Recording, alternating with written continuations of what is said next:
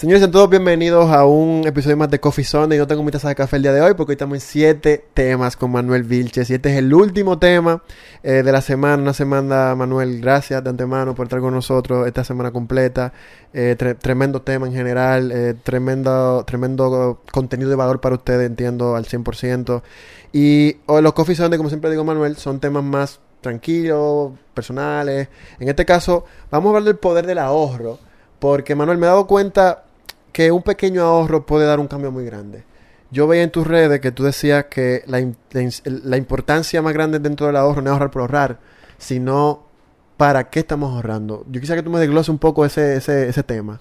Claro, no, eso es así. Mira, la verdad es que si nosotros no ponemos un destino a eso que estamos haciendo, va a ser más difícil hacerlo. La mayoría de las personas se le hace súper difícil ahorrar. O sea, la mayoría no le da el dinero o ¿Por qué empieza- tú entiendes que es difícil, Manuel, ahorrar? Porque no le ponen nombre a sus ahorros, no le ponen una meta a lo que están haciendo. No es lo mismo que yo te diga a ti, óyeme, de ahora en adelante debes ahorrar un 20%, porque yo te lo digo. No, no es la idea. Ahora, si yo te digo a ti, mira, para tú lograr eso que tú quieres, tú tienes que ahorrar tanto mensual. Supongamos que yo me quiero ir de viaje. Yo me quiero de viaje para Colombia porque mis- ese sería mi primer viaje. Y ese es mi sueño, irme de viaje a Colombia. De manera inicial porque es un presupuesto manejable. Quizá yo me quiero ir por Europa, pero de manera inicial voy para Colombia. Y para ese viaje necesito 120 mil pesos. ¿Verdad? Entonces yo me quiero de viaje el año que viene. Por lo que yo, esos 120 mil pesos los divido entre 12, entre 12 meses. Necesito 10 mil pesos ahorrarlo mensualmente. No es lo mismo que yo te diga a ti, ahorra 10 mil pesos mensuales. Y ya. A yo decirte, ahorra 10 mil pesos mensuales para que un año entonces te puedas hacer ese viaje de ensueño que tú tienes. Y ahí está la clave. Ahí cambia totalmente el panorama. Ahí cambia el panorama. Entonces, yo te digo a ti, aparte de eso, tú vas a poner una foto del sitio donde tú quieres ir para Colombia, tú la vas a poner en tu en tu armario o en tu gavetero o en tu en tu en tu baño de tu cuarto, para que tú te acuerdes todos los días para qué tú estás trabajando. Para que tú te acuerdes todos los días para qué tú estás ahorrando. Y yo creo que ahí está la diferencia. Porque nosotros somos seres emocionales. Y Claro. nosotros respondemos, o sea, nuestras acciones, acciones vienen directamente por las emociones que sintamos en ese momento.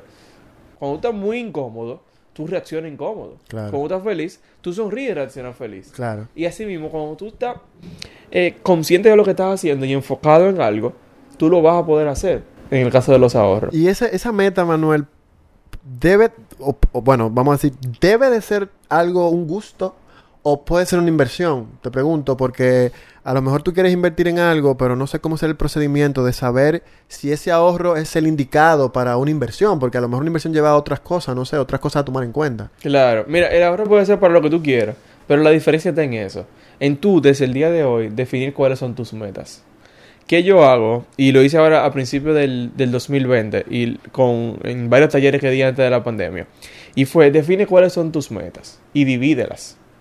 Por ejemplo, meta, yo quiero hacer mi primera inversión de mil dólares. Esa es mi meta número uno y la quiero hacer en un año. Y me quiero ir de viaje. También meta número dos. Y meta número tres, me quiero, quiero cambiar mi vehículo. O sea, ya, ya tú tienes tus tres metas. Ahora tú tienes que definir cuál va a ser la fecha de esa meta. Y tú tienes que definir cu- cuál va a ser el monto. Eso te iba a decir, Manuel, porque entonces, eh, ¿cómo saber si estoy ahorrando debidamente? Porque a lo mejor tú quieres un yate, pero no es el momento. No, exacto. Y tú vas a tener que durar 10 años ahorrando y te vas a perder tu vida por 10 años ahorrando. Claro. Entonces, ¿qué es lo que tenemos que hacer? Lo mismo que hicimos con el viaje. Por ejemplo, yo me quiero ir de viaje a Colombia, 120 mil pesos, me va a costar ese viaje, ese va a ser mi presupuesto, y yo lo quiero hacer en un año, 12 meses, por lo que tengo que ahorrar 10 mil pesos. Ahora, Manuel, ¿puedo ahorrar 10 mil pesos mensuales para ese viaje? Sí y no. Ahí está la diferencia. Si es no, entonces yo tengo dos opciones. O lo hago en dos años en vez de uno, o en vez de ser 120, bajo el presupuesto del viaje. Y ahí está la diferencia. Porque ¿qué es lo que pasa? A veces nos enfocamos tanto en el resultado que se nos olvida el proceso. Claro. ¿Por qué te lo digo? He tenido clientes y personas que me dicen, yo tengo deudas de un millón de pesos y yo quiero cancelar esas deudas en un año. Chulísimo. O sea, eso fuera lo ideal. Y fuera genial poder hacerlo. Ahora, yo le digo, perfecto, tú tienes la capacidad de ahorrar 60 mil pesos todos los meses. Te dicen que no. Y te dicen que no, porque es probable que no. O sea, si tú puedes ahorrar 60 mil pesos todos los meses, no creo que tengas tantas deudas, ¿entiendes? Claro. Entonces, ahí es que está el problema. A nivel de, de palabras y de ideas, soy genial. Ahora, si lo llevamos a la acción, entonces se complica. Por eso es que es tan importante crear ese cuadrito donde tú digas meta, el, el monto que tú necesitas, la fecha que tú lo quieres hacer, entonces dividirlo. Eso te va a dar un total de cada una y tú vas a sumar un gran total. Ok. Entonces, Manuel, eh, yo leí un libro hace, no me recuerdo, no recuerdo el nombre, que habla de finanzas. Creo que el hombre más rico de Babilonia, un libro normal, normalito. Y creo que decía, si no me equivoco, creo que era ese libro específicamente, que decía que el 10% debe de ir al ahorro. Eh, tú entiendes que es el 10%, y si tú entiendes que no, entonces, ¿cómo yo podría ahorrar más y cuándo sería debidamente ahorrar más? Claro, yo creo que mínimo debe ser el 10%. Mínimo. Mínimo deberíamos ahorrar el 10%. Si usted no quiere hacer lo que yo le expliqué ahora, hace un momento, de dividir las metas y saber cuándo tienes que ahorrar realmente, entonces ahorra un 10 por lo menos. Ahorra un 10. Un 10. Y entonces haz ese ejercicio. Y yo estoy seguro que cuando uno hace el ejercicio de las metas, ese ahorro pasa del 10. ¿Tú entiendes que, que sí? Que pasa Por lo el 10? regular pasa del 10%. Pero tú tienes una motivación, que es esa meta que tú quieres lograr. Claro. Que te ayuda muchísimo a poder lograrlo. Y, y algún momento específico para tú decir, bueno, puedo ahorrar 30.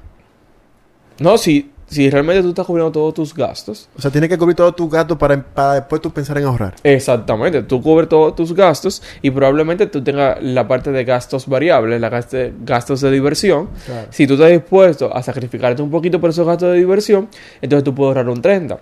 Pero ¿qué es lo que pasa con la gente? Y lo que estamos hablando, lo que estamos, lo que hablamos ahorita también con la parte emocional.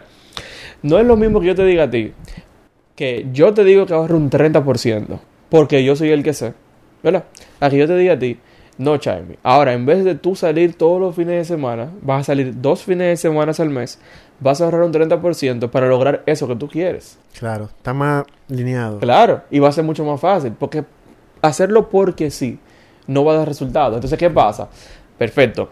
Pasa muchísimo. Salen del taller de finanzas personales. Óyeme, buenísimo ese taller, súper enfocado. Voy a ahorrar un 30% mensual. Eso es eh, 30 mil, te gano 100 mil. Voy a ahorrar 30 mil pesos mensuales porque eso fue lo que a mí me dijeron y yo debo de hacerlo, ¿verdad? Claro. Yo lo he intentado antes y no he podido. Pero yo salí de este taller, ahora lo voy a hacer. no, porque eso es lo que pasa. La gente lo ha intentado y no puede. Lo va a hacer. Lo hace dos meses y lo deja de hacer. Entonces, en el año entero, ahorraron 60 mil pesos. Entonces, yo prefiero que en vez de que tú me ahorres 30, tú me ahorres 10 mil nada más. Pero el fin. año entero, Claro, con, con un fin el con año un entero. fin el año entero, y tú ahorras 120. Entonces, ahí que está el tema. Y que tenemos que ponerle ese nombre, ese, esa, no verlo como el ahorro, sino el cumplimiento de esa meta. Entonces, Manuel, ¿qué sucede si yo quiero ahorrar para ese carro? Llega el día del carro y se me ocurre que ya yo no quiero ese carro. Yo quiero a lo mejor una casa. ¿Qué hacer con ese ahorro? ¿Lo dejo ahorrado para la próxima meta? ¿O me doy un premio? Porque a lo mejor ya quiero una casa, pero dure un año. Déjame yo sacar 10 mil, aunque Claro. sea. No sé. Algo se me ocurre algo así. ¿no? ¿Qué Sí, opinas? o sea, no, me parece genial. O sea, si tú, si tú vas a hacer ese cambio para algo positivo, vamos a decir, porque sería para cumplir otra meta, entonces tú puedes coger una parte. La idea es que siempre se quede en meta. La, la idea es que siempre Que se no quede en cambie meta. ahora. Voy a seguir ahorrando porque no quiero eso, pero voy a seguir ahorrando lo loco. Eso, Exacto. No, porque hay personas que les funcionan. Porque no vamos a decir que no. Pero son muy pocas las personas que les funcionan. Si aquí estamos hablando para la mayoría, a la mayoría no le funciona. Entonces, por eso te digo, enfocarlo en una meta. Hay personas que son un extremo, que ellos se ahorran el 40, el 50% todos los meses sin ningún problema y sin meta, porque ellos tienen el tema de la seguridad. claro. Porque el dinero hasta cierto punto te puede dar seguridad. Hay personas que le interesa más la diversión. Claro. O sea, prefieren irse de viaje, hacer cosas diferentes todos los días. Hay otras personas que prefieren saber, tengo un fondo de emergencia de un año. Eso me da más paz, más tranquilidad. Entonces hay diferentes tipos de personas y todo va dependiendo de, la situación. Y en el vamos a suponer un escenario, Manuel. Yo quiero comprarme un vehículo. Estoy ahorrando para ese vehículo.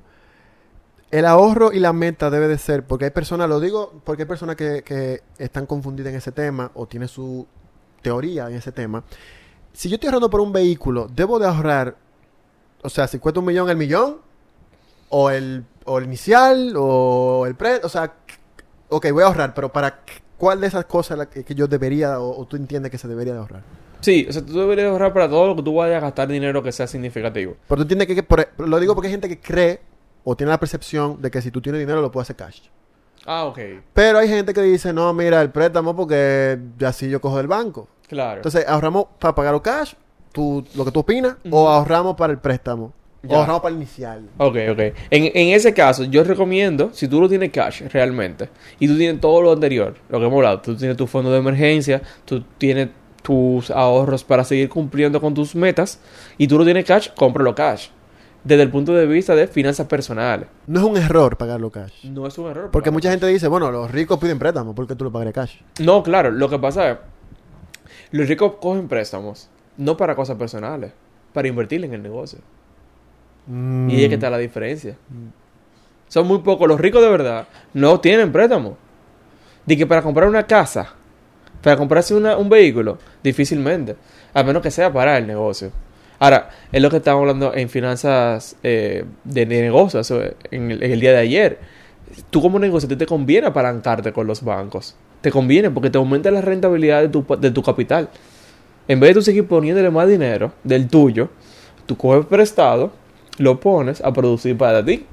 Y eso está genial. Ahora, si a nivel de finanzas personales tú tienes el dinero, págalo cash. Siempre y cuando de verdad tú lo tengas. Ahora, si tú no lo tienes y tú lo que estás es cogiendo todo lo que te queda y al final después tú vas a tener que coger otro préstamo, estamos en lo mismo. Te estás Claro. autoengañando. Claro. Pero si tú lo tienes, claro, cash. Perfecto, perfecto. Yo creo que tremenda semana. Eh, los Coffee Sundays son siempre eh, más tranquilos, tenemos más tranquilos y más cortos. Un domingo la gente a lo mejor ahora mismo quiere estar con su familia o hacer otras cosas. Creo que este episodio cumple con los requisitos del tiempo y de lo que es el concepto de Coffee Sunday. Manuel, muchísimas gracias eh, por, por permitirnos tenerte esta semana. De verdad que para mí un placer siempre. Sigo mucho tu trabajo. Eh, me gustaría ver más videos tuyos, Manuel. Me gustaría verte como que... eh, no venimos, sé, venimos con video. Venimos, Venimos con video. videos. Sí, Venimos con sí, video porque ya. ¿sabes por qué, Manuel? Yo eh, eh, vi una estadística que decía que a nivel de redes sociales, por lo menos, que te veo mucho en redes sociales, el, el video se comparte un 1200% más El diandre. que todo lo que sea fotografía, que todo lo que sea cualquier otro tipo de contenido, audio. Entonces también yo, eh, tú me has ayudado la semana entera, ¿verdad? Con, con, con, con el tema de, de la finanza. Si te puedo dar un consejo ya en ámbito de marketing, es que cuando tú trabajas con tu marca personal, tú eres tu marca. En el sentido de que como tú hablas, es la envoltura de tu marca. O sea, el contenido es lo que tú dices, Sí. pero cómo tú lo dices, cómo tú hasta vistes. Fíjate que muchas veces los artistas eh, pegan bien sus canciones, sin embargo su estilo de vestir también es algo diferente. Sí. Entonces, hasta eso es parte de tu marca, porque hay algo que se llama el contenido, y otra cosa se llama la envoltura del contenido. Entonces, siempre y cuando tú puedas tener más videos y cosas así, la gente le puede entender más quién es Manuel. A mí me pasa, por ejemplo, a mí me encanta la chaqueta, me están viendo con chaqueta aquí, y yo conozco gente que me ha dicho, mira, fui para el supermercado, eh, pasé por allí, vi una chaqueta, me acordé de ti. Eso es un reflejo de que yo doy eso como marca y la gente Lo se- está conectando con eso. Exacto. Claro. Entonces, nada, es un consejito como, como Claro, amigo claro, también, para que lo tenga pendiente. Y nada, muchísimas gracias de verdad por, por, por estar con nosotros. Eh, usted puede ver todos los episodios cada vez que quiera. Si se le olvidó algo del lunes, vuelve y véalo. Si tú fuiste un emprendedor, que creo que fue el miércoles, vuelve y véalo porque está súper bueno el contenido. Estará por Spotify, estará en YouTube. Eh, sigan a Manuel Vilches en todas las redes sociales. Y nada, Manuel, esto diga a usted gracias a Roxy. Gracias por la oportunidad, Manuel. Claro que sí, gracias. No, gracias a ti por la invitación, de verdad que para mí es una súper oportunidad y también súper gran aprendizaje dentro de todo esto que estamos teniendo. Y los videos vienen pronto, así que síganme por las redes sociales. Sigan por las redes sociales de Manuel, quédense activos, como decimos República Dominicana, y venimos con más contenido en Rox Media. Gracias por la sintonía.